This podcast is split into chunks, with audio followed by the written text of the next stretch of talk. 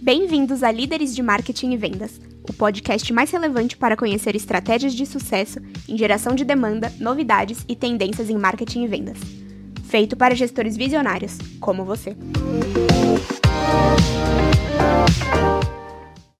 Olá, bem-vindo ao nosso novo capítulo do podcast Líderes de Marketing e Vendas. Eu sou a Jalusa Lopes, diretora da Inbound Cycle no Brasil, e hoje o nosso entrevistado é o Leonardo Muradas. O Leonardo é formado em engenharia mecatrônica, tem pós-graduação em engenharia de software e gerenciamento de projetos e um MBA executivo pelo IESE Business School em Madrid.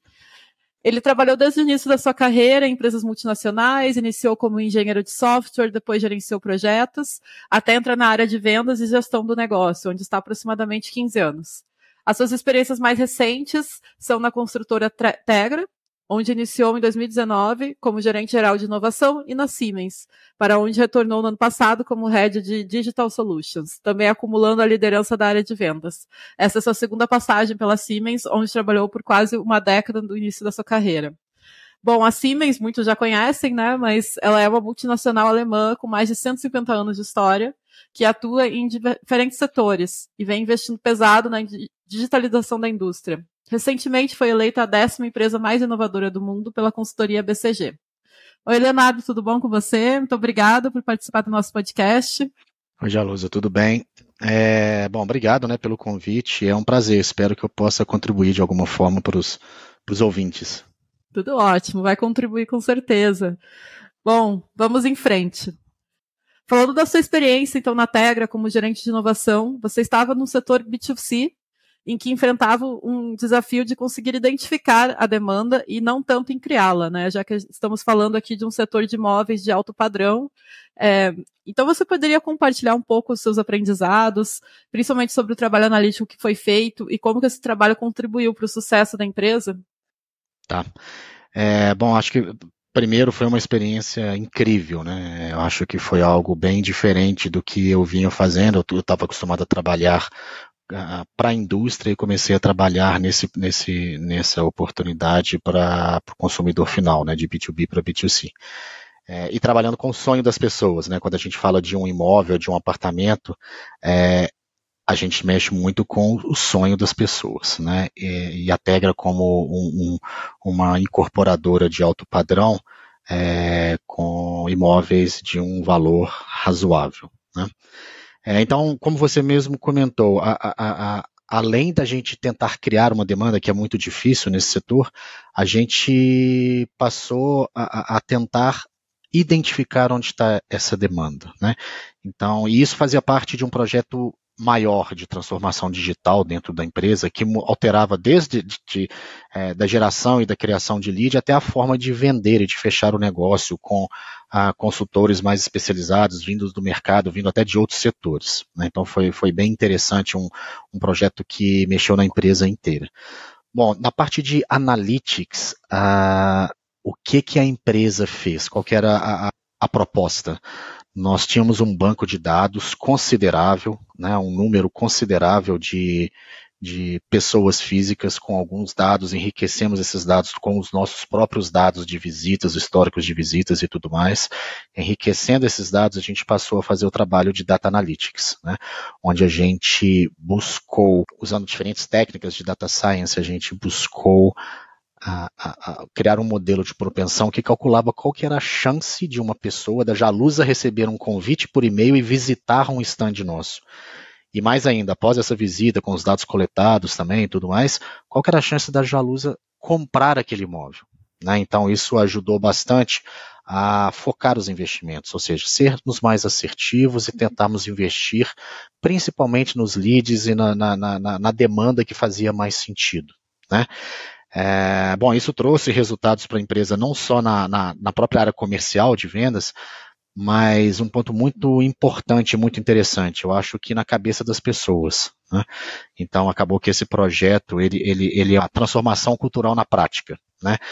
Ah, então as pessoas passaram a desenvolver hipóteses, passaram a testar essas hipóteses e a testar de maneira simples e rápida, sem tanta burocracia, porque passou a, as pessoas passaram a entender que não adianta a gente ficar planejando, planejando, talvez é melhor testar hipótese simples, lógico, dentro dos limites, né, de controle e tudo, mas foi uma transformação cultural muito boa para a empresa. Eu acho que influenciou grande parte dos, dos colaboradores, né. É, e aí depois, até, até corroborando essa ideia, né, é, uhum. veio a LGPD, Uhum. E a LGPD ela limitou muito esse trabalho com dados de pessoas físicas e tudo mais. E lógico, a Tegra respeitando isso tudo, ela, a gente teve que se reinventar. Uhum. Né? É, então, todo o aprendizado que nós conseguimos nessa primeira fase do projeto, onde a gente trabalhava com dados de pessoas físicas e tudo mais, uh, ele serviu para que a gente conseguisse criar novas maneiras de identificar essa demanda. Então a gente realmente teve que se, a Tegra teve que se reinventar para conseguir dar continuidade no trabalho. Eu acho que resumindo foi um pouco disso, mas a, a, a, foi muito interessante a gente conseguir mudar o mindset das pessoas, dos colaboradores e todos os setores, marketing, inteligência de mercado, a própria inovação e outras ah, diretorias e, e gerências que faziam parte começaram a tomar decisões baseadas em dados. Né? Uhum. E eu acho que essa mudança foi muito significativa para a empresa. Uhum. Interessante mesmo. E quando que você acha que foi esse momento de mudança? O que, que fez a, a, as equipes começarem a, a perceber valor né, nesse, nesse projeto, no, nos dados que eles estavam recebendo? Eu acho que não tem nada melhor que, que mostrar resultado. Né? Quando uhum. você mostra resultado, você ganha a confiança de todo mundo. E, e, e o mais interessante, tanto resultados para mostrar que vale a pena investir, quanto resultados para mostrar que não vale a pena investir.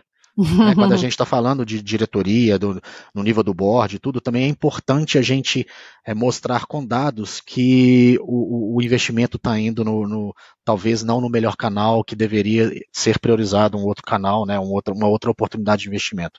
Uhum. É, então, acho que quando a gente começou a mostrar esses dados fez toda a diferença. É o famoso, eu sempre trabalhei com, a gente escuta muito de storytelling, né? Mas quando uhum. você tem o storytelling with data, né, o storytelling baseado em dados, eu acho que é muito mais fácil, né? Contra dados há poucos argumentos. Claro, com certeza, né? E, e transforma uma, a empresa toda, né? Ela começa a sim. operar de uma maneira mais eficiente, né? Sim, sim. Perfeito, muito bom. Bom,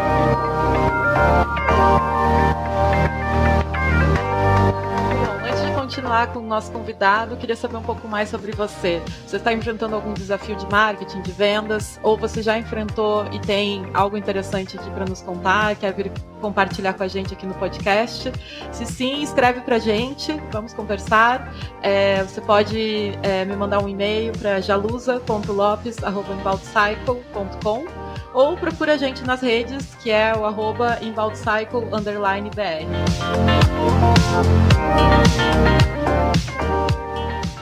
Seguindo aqui, então, na, na sua carreira, né? Hoje você está na, na área de soluções digitais da Siemens, que tem por foco os serviços e produtos para automação e digitalização industrial. É um setor que você trabalha com vendas consultivas, com poucos tickets, mas de grande relevância, né, de grande valor agregado cada ticket. E aqui a gente vê que quantificar e mostrar o retorno sobre o investimento de cada serviço é muito importante para conseguir é, manter os clientes, conseguir conquistar mais clientes, né, e expandir o serviço. Qual foi o aprendizado, então, importante que você consegue compartilhar com a gente, né, sobre é, conseguir quantificar e mostrar o ROI aos prospects e aos clientes? Você comentou muito bem, né? Foi, foi uma mudança da Tegra para Siemens, é, retornando a Siemens, mas uma mudança grande. Eu trabalhava né, no, no B2C na Tegra, trabalhando com, com sonhos, né, com desejos, com aspirações das pessoas, com planos de família e tudo mais. Aí passei para o B2B, né, onde eu vendo projetos, né, para grandes players globais uh, na indústria de base. Então são investimentos consideráveis também é, e que são muito racionalizados. Né? Então uhum. aqui a uhum. gente deixa de lado o desejo e as, e as empresas investem onde elas vão ter retorno. Né? É lógico que existem alguns projetos estratégicos também, que, que seja por regulamentações ou por questões de mercado que são, é, existe um investimento, mas a maioria deles, a análise de investimento está tá, tá pautada no retorno. Né? Uhum. É, então, no caso da Siemens, a gente realmente precisa sentar, desenhar um business case, uh, avaliar todas as, as, possibilidades e oportunidades, né, uh, quantificar isso e retornar para o cliente. O grande desafio aqui é, assim, são, são dois desafios e de maneira bem simples, colocando de maneira bem simples, depois eu entro um pouco em cada um. O primeiro desafio é quantificar esse retorno. Né? Muitas vezes o retorno é intangível. Então, quantificar já é o primeiro desafio. E o segundo desafio é toda essa quantificação, muitas vezes, ela é também é uma, uma, é uma tese de retorno. Né? Uhum. Então, você mostrar para o cliente e fazê-lo acreditar nessa tese é o segundo grande desafio. Né? Então, voltando ao primeiro, quantificação. É, quantificar quando você tem, por exemplo, você faz uma venda de um equipamento que, ao invés de produzir cinco peças, produz dez peças, ok, é relativamente simples de você tentar mostrar esse ganho, é, aumento de produtividade, se é que existe demanda para isso, enfim, é, é, mais tranquilo. Agora, quando você trabalha em projetos a, um pouco mais abrangentes, complexos, onde não somente o seu projeto uh, influencia na produtividade ou na redução de custos, é, é mais desafiador. Então, é tentando trazer um, para um exemplo mais simples aqui agora. É, eu quero, eu vou fazer um projeto para uma mineração, uhum. tá, para uma mineradora. É, ah, posso desenvolver um projeto que eu digo que vai aumentar a produtividade, por exemplo, na mina, é, simplesmente com um sistema de simulação e de otimização da, do uso de algum equipamento. Mas em paralelo tem 5, 6, 7, às vezes 10 projetos, 20 projetos também trabalhando produtividade. Então a gente isolar a variável e dizer que a Siemens contribuiu com X% já é um grande desafio. Tá? Então existem algumas algumas técnicas, né, e muitas conversas também, muito estudo para se fazer isso. Então essa é o primeiro, a primeira parte, né, do desafio. A, a segunda parte, que é convencer o cliente de que aquele retorno está embasado e que ele tem grandes chances de acontecer, uhum. também é, é, é, é, complicado. E depende muito até, quanto maior a maturidade do cliente, mais difícil é também. Hoje você pega alguns clientes que eles têm departamentos uh, responsáveis por medir o retorno dos projetos, né, principalmente projetos com, com, com grande investimento, grande montante. Então são discussões que às vezes levam é, semanas ou meses, né? Uhum. É, então esse também é um grande desafio, mas por outro lado ele ajuda muito, porque você passa a conhecer melhor a realidade do cliente, passa a, a conhecer melhor os desafios do cliente, como que ele pensa, qual é a racionalização por trás do cálculo de investimento dele, e aí você consegue, talvez nos próximos projetos, a, a conversa fica mais, mais fácil, né? Uhum.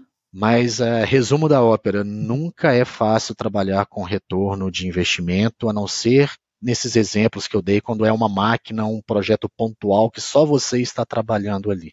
Né? Uhum. Né? E como diria um, um CEO meu, é, é, é, ele, ele dizia que ele disse uma vez que a, a, o investimento é certo, mas o retorno nunca é garantido. Então, acho que é um, é um pouco disso, né? É, a gente tentar ah, mostrar, embasar o retorno e fazer o cliente investir. Uhum. Nossa, muito bom.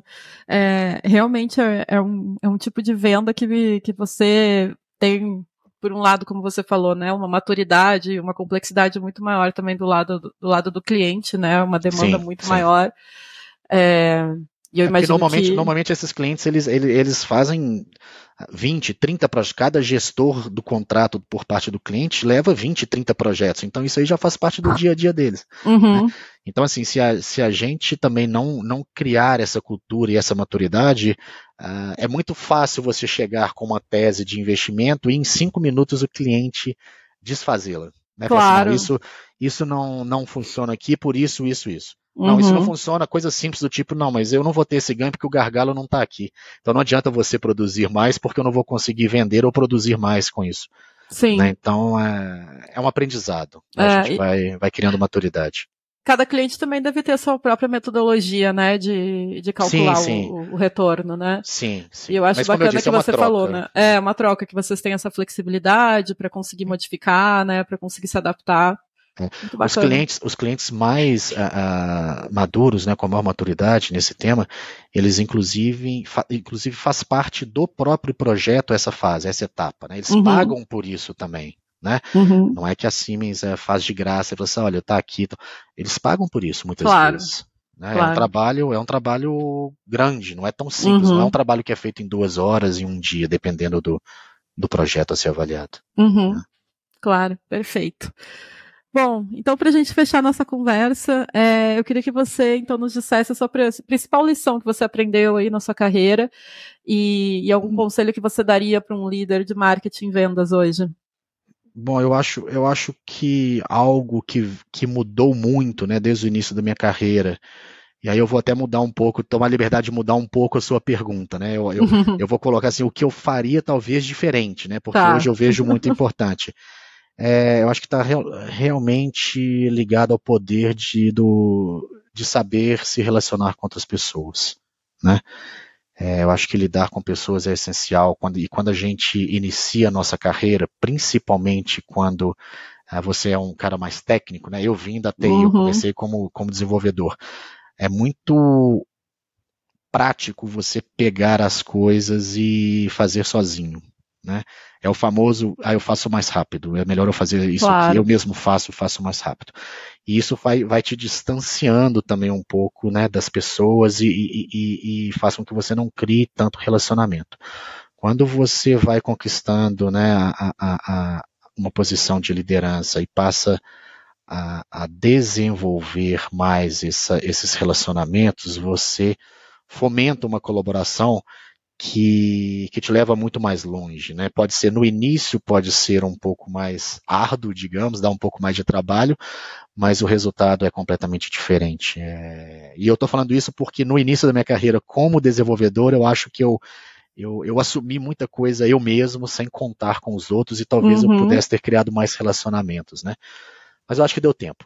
Né? É, a gente vai, faz parte também, a gente erra e a gente aprende e corrigir os, esses desvios, né? Então, Uh, eu acho que se eu, se eu tivesse que citar um ponto muito importante é relacionamento. Sim, né? claro.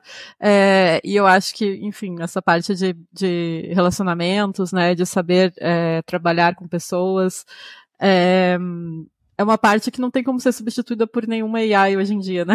Pelo menos ainda não. É, ainda uma característica um... muito potente ainda do, do profissional mesmo, né? Ah, tem um longo, tem um longo caminho e quando a IA conseguir pegar esse lado, ainda vai faltar um pouco. Aí vai faltar o toque, vai faltar, né, o, o happy hour, vai faltar vai. Uma, uma, a ligação no, né, fora do horário de trabalho, talvez até a gente consiga é, substituir pela IA, mas tem muita coisa que realmente a gente ainda precisa de uma e, e, a gente vai sair perdendo, né? É, é, bom a gente ter o relacionamento quando ele é genuíno e quando você passa a acreditar e, e constrói essas, essas pontes, né, entre, entre os colegas, é, é muito legal. É muito melhor. Ótimo. Né? Bom, muito bom. Então, muito obrigado, Leonardo. É, eu acho que você ajudou muito, né, e passou muito do, do seu aprendizado aqui. É, obrigada pela, pela sua participação e muito sucesso também para você. Obrigado. Eu que agradeço uhum. pela, pela oportunidade, né, de, e como eu disse no início, espero de alguma forma contribuir. Com certeza. Espero que o pessoal goste. Tá bom. Muito bom. Bom, esse foi então o nosso, nosso episódio com Leonardo Muradas, da Siemens, do nosso podcast Líderes de Marketing e Vendas. Até a próxima.